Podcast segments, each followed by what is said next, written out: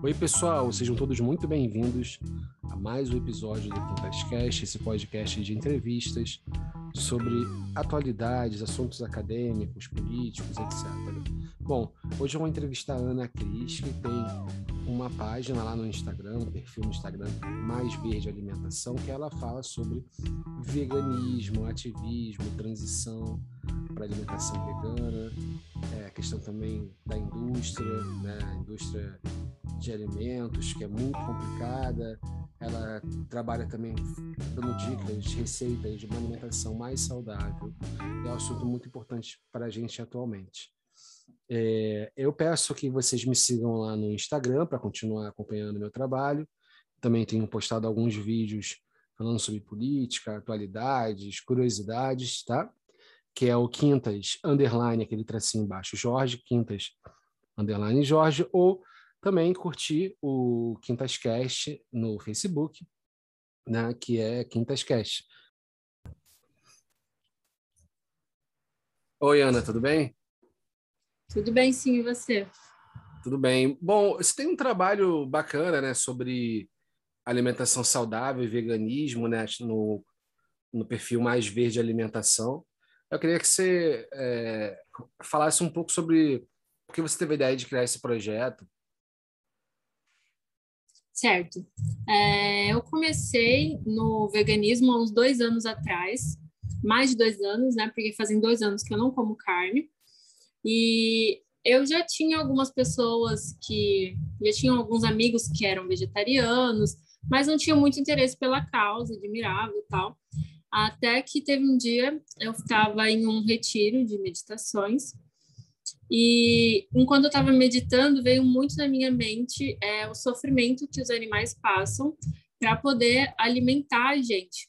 E aquilo ficou na minha cabeça e eu comecei a pesquisar, comecei a saber como era na indústria, saber todo o processo que os animais passam.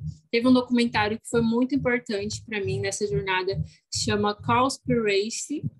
Não sei a pronúncia certa, mas é isso. Tem na Netflix. É, agora tem também um outro que é Seaspiracy, que explica um pouquinho sobre os impactos no oceano, e o Cowspiracy é, explica os impactos da pecuária no meio ambiente no geral. E isso me tocou muito, porque eu via que a gente tem outras fontes de proteína, a gente não tem essa necessidade biológica, fisiológica de comer carne, mas mesmo assim a gente sustenta todo um sistema que, para poder criar animais de consumo, explora terras, terras inclusive indígenas, é, explora água, que polui os oceanos, que é responsável pela extinção de espécies, tem vários impactos no meio ambiente que são causados pela pecuária, porque hoje em dia a pecuária é uma criação em larga escala, sabe? Tem muita gente que pensa, ah, é, abate humanitário e tal, ou ah, vou criar minha galinha aqui no fundo do, do quintal. Isso é completamente outra coisa. Assim como o consumo dos indígenas, por exemplo, que é um recorte que a gente tem que fazer, que nem se compara com a criação em larga escala que a gente tem de animais. E, inclusive, tem dados de que 80% de toda a plantação de grãos aqui no Brasil não é usada para para alimento humano, é usada para ração para os gados de corte. E com toda esses grãos, com toda essa proteína, soja, enfim, dava para alimentar muito mais gente do que alimentando a vaca para depois alimentar o ser humano. E aí eu juntei todas essas pesquisas, todas essas informações e tomei a decisão de que eu não queria mais comer carne, de que eu não queria mais contribuir nem com o sofrimento animal, nem com a destruição do planeta, com nada disso que eu tinha encontrado. E aí eu tirei primeiro só a carne vermelha, né? Porque a gente é acostumado uma vida toda e a gente meio que acaba reduzindo todos os outros alimentos a acompanhamento da carne, eu percebi isso, porque eu não sabia o que comer, eu não sabia o que, que tinha proteína, eu não sabia o que, que eu tinha que colocar no meu prato para ficar satisfeita. Eu achava que eu só ia ficar satisfeita se tivesse a carne. E foi assim uma quebra total de todo esse padrão que eu tinha na minha cabeça de alimentação E eu descobri né, a, a fonte do, das leguminosas, que na verdade o brasileiro já consome muito feijão, ervilha, lentilha, grão de bico. O brasileiro já consome demais isso, só que não sabe que é fonte de proteína. A gente é acostumado a achar que só a carne é uma fonte de proteínas. E aí eu tirei a carne vermelha, um mês depois eu tirei carne vermelha e o frango, e no terceiro mês eu tirei o peixe e todos os outros derivados. Então eu levei três meses ao todo na minha transição. E durante esse tempo eu fui é, testando receitas vegetarianas, pesquisava na internet, pesquisava no YouTube. Hoje a gente tem acesso a muitas informações, né? Na internet a gente acha muita coisa, muita receita. Então eu ia testando receitas, eu ia incluindo mais esse grupo que eu falei para você das leguminosas, que são as fontes de proteína vegetal. E aí, quando eu senti que eu já estava segura na cozinha, que eu sabia o que eu tinha que comer, o que, que eu podia fazer para comer, aí eu parei total de comer qualquer tipo de carne. Foi quando eu é, tive essa ideia de abrir o perfil da Mais Verde. Só que eu fiquei por um tempo planejando, pensando como que ia ser, até realmente eu começar. Hoje, inclusive, está fazendo um ano do perfil da Mais Verde. E o que meu bacana, objetivo. Parabéns. Obrigada. O meu objetivo era justamente esse de conscientizar as pessoas, sabe? É... Tirar um pouco essa visão que as pessoas têm do veganismo de que é uma coisa elitista, que é uma coisa de gente rica, porque às vezes as pessoas têm uma ideia baseada no que vê no mercado, por exemplo, ah, viu um hambúrguer de soja lá industrializado tal, achou caro. Só que uma alimentação vegetariana não precisa ser baseada em uma coisa é, industrializada. Assim como qualquer alimentação, se você for se basear em industrializados e comida de restaurante, qualquer tipo de alimentação vai ser cara, né? Então, eu defendo uma alimentação à base de vegetais, frutas, legumes, cereais, esse tipo de alimento mais natural. Tento comprar sempre em feiras, porque é, a gente está meio preso a essa colonização da, da nossa alimentação de procurar sempre os alimentos que estão mais fáceis no mercado, que já vem numa bandejinha. Então a gente está completamente desconectado do real sentido de alimentar, de nutrir o nosso corpo, de fazer bem para a gente. E eu acho que para mim o vegetarianismo fez muito bem, muito bem para o meu corpo, para minha mente, para tudo. Legal. E você é, traz uma abordagem é, mostrando que é uma questão mais ampla, né? É, eu, inclusive, eu entrevistei umas meninas que são de um projeto, um coletivo ecofeminista, que busca mostrar que existe uma relação entre o feminismo e a questão do meio ambiente. E você está mostrando também a tua abordagem, muito assim, é, é, de comunicar que não é uma questão de simplesmente escolher o que você vai comer, né? Tem uma relação é. de indústria, é, uma indústria predatória, é, tem, uma, tem uma relação também de como a nossa alimentação se tornou muito industrializada, né? É, e, e, e, e, tem uma visão mais do todo, né? Acho que comunica melhor né, essas questões, né? Sim, esse é um dos meus objetivos também com o perfil, é conscientizar sobre esse especismo, né? O nome dessa, dessa estrutura social se chama especismo, que basicamente ele tem muito, muito a ver, tem uma relação forte com o machismo, que parte da ideia de que um ser é superior, no caso, o homem é superior a todos os outros seres, todos os outros animais, todas as outras coisas que existem no planeta, e por isso podem usar, explorar, matar, vender da forma que bem entenderem, só porque eles acham que são superiores. Isso, essa é a base do especismo. Então, o veganismo hoje luta contra o especismo, contra políticos que defendem o especismo. Então, é, essa é a minha luta também. E outra coisa que eu vejo que você faz vídeos assim é, mais jovens, né? Tipo, parecido um pouco com aqueles do TikTok. Ou seja, você está se esforçando para se comunicar com o público, né? É... é... o meu público é em grande parte jovens. E como é que é, é, Você sente um prazer em se comunicar? Você sente que a sua mensagem é recebida? Porque, assim, você poderia atuar né, por essa causa, né? O veganismo de outras formas, né? Mas você escolheu se comunicar com o público, né? Que, que é uma coisa que eu também estou fazendo aqui, gosto de fazer, eu sou professor e tal. Eu tenho um prazer em comunicar. Você também sente esse prazer e tem tido um retorno legal? Sinto, porque é, eu gastei muito tempo pesquisando, indo atrás de informações que, assim, eu sinto, para mim, o conhecimento é uma riqueza, né?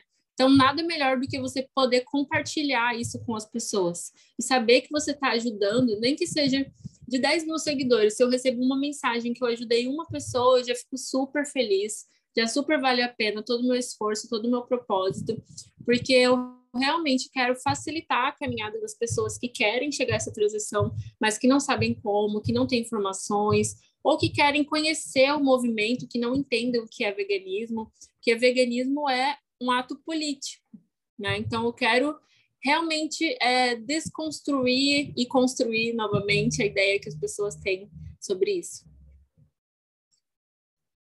É, eu também queria abordar duas coisas com você, assim, duas objeções geralmente que se coloca ao veganismo, né? Uma, você já tocou nela, mas você pode talvez desenvolver um pouco mais, que é essa acusação de que seria uma coisa muito elitizada, especialmente nos países de terceiro mundo, como o Brasil.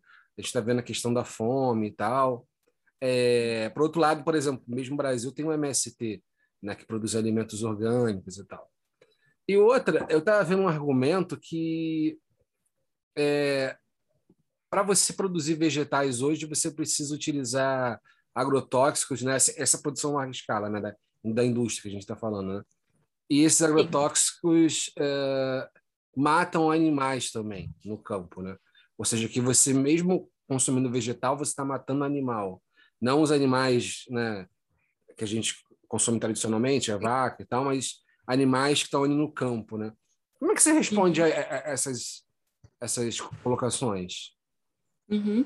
Então, eu acredito né, que a gente tenha é, essa necessidade de rever todo o nosso consumo, porque eu acho que a gente, assim como os animais, o meio ambiente também a gente acaba explorando é, em busca de sempre acumular riquezas e a gente não está pensando é, no amanhã, por exemplo. Na verdade, o amanhã já chegou, né? A gente está vendo aí mudanças climáticas, a gente está vendo temperaturas loucas, cada parte do mundo tá, um tá pegando fogo, o outro tá chovendo granizo.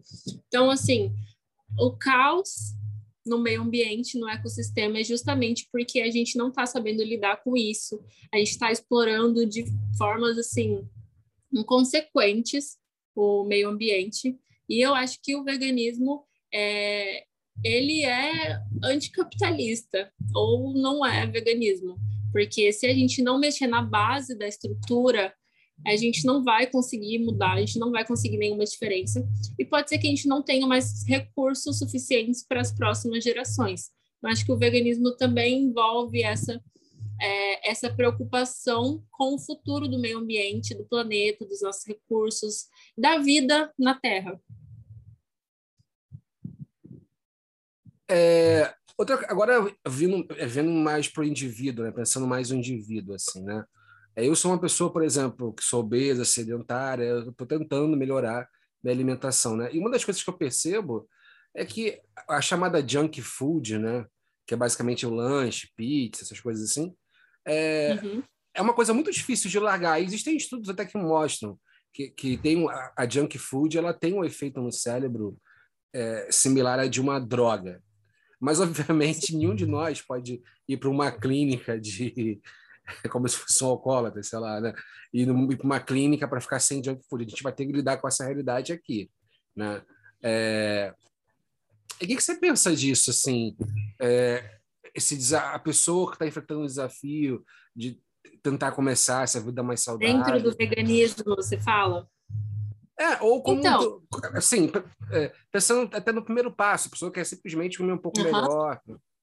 Certo. Então, é, não necessariamente é 100% saudável. Existem lanches também, existem... Aqui na minha cidade não tem tanto, né? Eu acho que por ser meio no, na região centro-oeste, aqui ainda é bem agro. O agro é bem forte aqui. Mas já tem algumas é opções é pop, de né? Mas o agro mata também pra caramba, né? Mas... Eu, eu, eu, quando fui aí em Cuiabá, tinha um bar que a gente passou assim, que era dos agroboys. Uma, tem muito, um tem muito, sertanejo, tem muito. Um pessoal rico. Não é só um, não, tem vários bares de agroboys. Mas aos pouquinhos a gente vai ganhando espaço. Na maioria daqui são empreendimentos é, pequenos. São mulheres que estão começando a empreender, a vender, mas já tem opções, tem pizzas, tem lanches, tem almoço. Não são assim super restaurantes, mas já tem algumas opções. Então, não passa vontade. Essa é uma das ideias que as pessoas têm erradas sobre o veganismo. Você não precisa passar vontade. Eu acho que na sua cidade deve ter muito mais, né? Porque a população é bem maior do que aqui. Então, eu acho que deve ter sim opções de lanches, de pizza. Não, de... sim, é, eu entendo o que você está querendo dizer. O veganismo não é necessariamente saudável. Mas pensando numa, numa perspectiva mais ampla, assim, né? É, porque uhum. se a gente quer combater essa indústria, né, essa, essa, alimentação super industrial e tal, a gente tem que tentar achar meios de é, substituir essa, essa junk food, né? Tentar uhum. criar novos hábitos, né? Essa criação de hábitos é muito difícil, né? Sim. É, você tem alguma dica assim para quem está tentando? que, que você então, acha? acho que acho que é aos poucos mesmo, né? Eu, eu acho que nenhuma mudança dá certo se você for muito repentino, assim. Tem um estudo até que fala que para uma mudança ser concretizada no seu psicológico leva um processo de 21 dias. Então, vai aos poucos, sabe? Eu mesmo na minha transição para parar de comer carne, eu demorei três meses. Então, eu colocava uma meta, ah, essa semana eu só posso comer uma vez na semana. Aí depois esse mês eu só posso comer tantas vezes no mês. Aí no outro mês ia reduzindo, reduzindo toda semana, depois todo mês, até eu conseguir parar. Então eu gosto sempre de trabalhar com essas metas, não precisa tirar de uma vez. Vai reduzindo. E, e, a questão das doenças, assim, né? Porque a gente tem muita doença relacionada ao consumo de carne, né? Por exemplo, é, esses novos vírus, né? Que acabam passando de uma espécie para outra, não é à toa, né?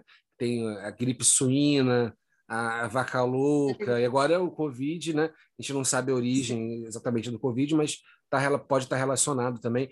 Eu vi até uma notícia na China de um novo vírus que teria passado do macaco para o homem, né?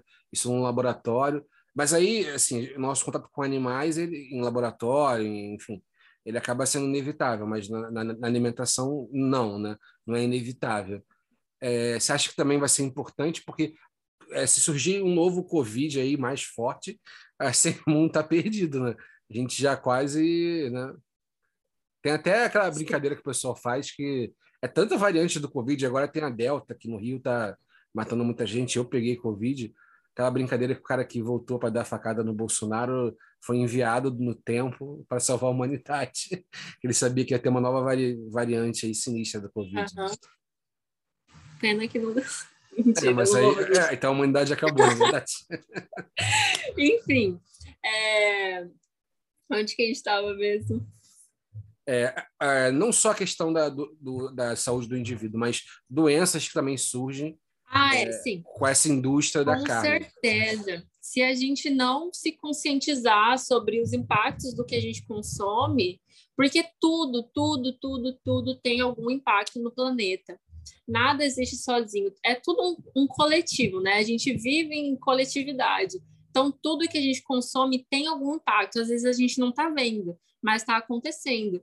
Nos, seja nos entulhos, é, os testes que são feitos dos produtos que a gente usa, que a gente não está vendo. Tem várias coisas que são meio que até escondidas é, da indústria, pela indústria, né? Para o consumidor. Mas estão acontecendo. Então, se a gente não parar para repensar os impactos do que a gente consome, e eu, eu acho que essa força coletiva é muito importante da gente não, não contribuir com isso, da gente não aceitar e da gente se posicionar contra é, esse tipo de testes, contra esse tipo de experimentos, enfim, tudo isso que envolve a, a destruição né, e, o, e o caos, porque é, realmente essas pandemias, quase todas as pandemias que existiram na história estão relacionadas a, de alguma forma com a relação com os animais, né? Teve até uma, um estudo sobre o Covid que ele não que necessariamente tenha começado do morcego, mas ele já tinha sido encontrado antes em um morcego, nos morcegos, só que para o morcego não era mortal. Então já existia esse vírus, eles já sabiam, só que não tinha passado para o humano ainda. Só que de, de, tanto contato, de tanto tentar, sei lá, não sei exatamente como foi a forma, acho que ninguém sabe, né? Mas foi alguma coisa relacionada a essa, essa relação com os animais.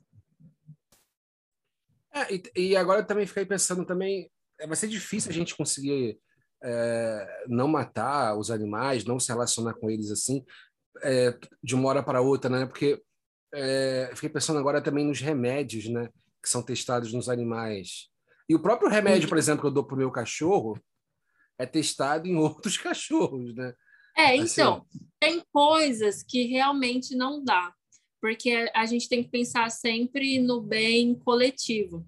Por exemplo, a vacina. A vacina foi testada em animais. Eu não apoio testes em animais, mas eu não vou deixar de tomar vacina, porque vai além de uma escolha pessoal. É uma coisa que está acontecendo no mundo inteiro.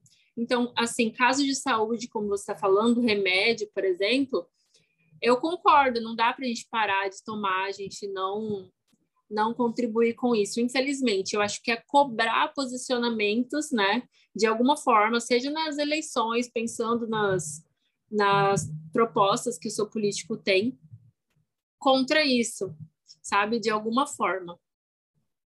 É, por outro lado, por exemplo, tem indústrias que dá para a gente reduzir ou abandonar, né, um, como a indústria dos cosméticos, né, que, que, realmente também fazem testes em animais.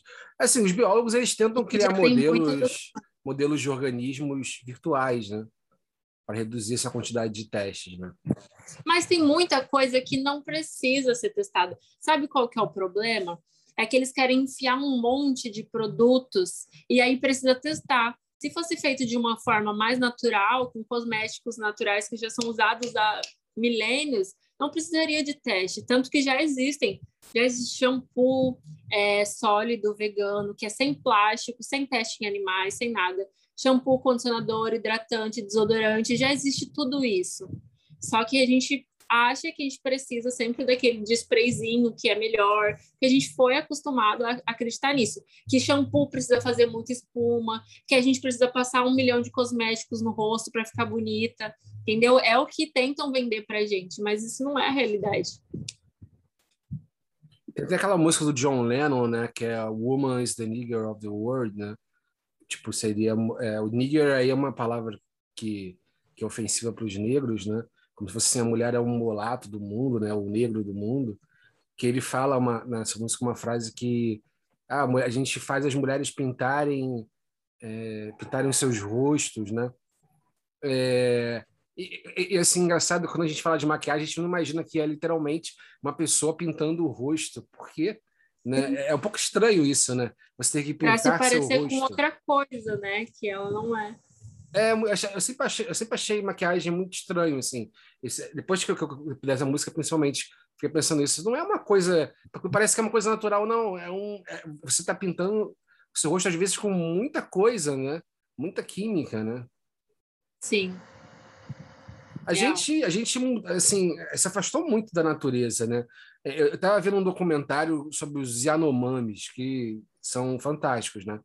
eles são é, mais coletores do que agricultores. Eles mais pegam o que a floresta dá.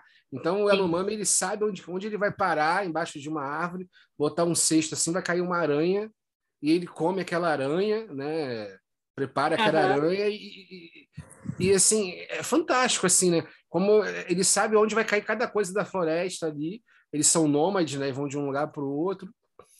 E Sim, é gente... é para a gente ver como o, problem, o problema é realmente na base dessa estrutura de exploração, porque a gente não está só consumindo, a gente está explorando, acabando com todos os recursos. Igual eu falei no começo, é, eu sempre faço o recorte dos povos indígenas. Eu, eu, como vegana, nunca vou chegar para uma indígena e cobrar dela ou falar alguma coisa sobre veganismo, sobre parar de comer carne porque é uma outra relação. Eles respeitam a terra, eles sabem o tempo de colher, o tempo de plantar, entendeu? Então, não é essa relação que só suga, suga e suga e suga do meio ambiente. É, com certeza. E, bom, é, você pode é, falar agora um pouco sobre o, o teu perfil no Instagram, alguma novidade que você está querendo trabalhar lá e falar para o pessoal seguir, fazer uma propaganda assim? Beleza. Então, não tem nenhuma super novidade, assim, mas eu sempre tenho posts. Toda semana tem pelo menos três posts no feed. Eu sempre tento abrir caixinhas de pergunta para saber quais são as maiores dúvidas das pessoas, né? Para eu poder ajudar. Para quem quer começar a sua transição, tem conteúdo lá. Para quem já é vegetariano, também tem conteúdo. Tem receitas, tem explicações sobre como funciona todo o sistema da indústria pecuária tem informações sobre como ajudar mais o meio ambiente, como ser um pouco mais sustentável. Então, assim, é, eu tenho esse objetivo de ser é, infoativista, né? Porque eu acho que a, a melhor forma é você informar as pessoas, dando conhecimento para as pessoas, as pessoas vão além, vão levantar a bandeira e o movimento segue em frente. Entendi.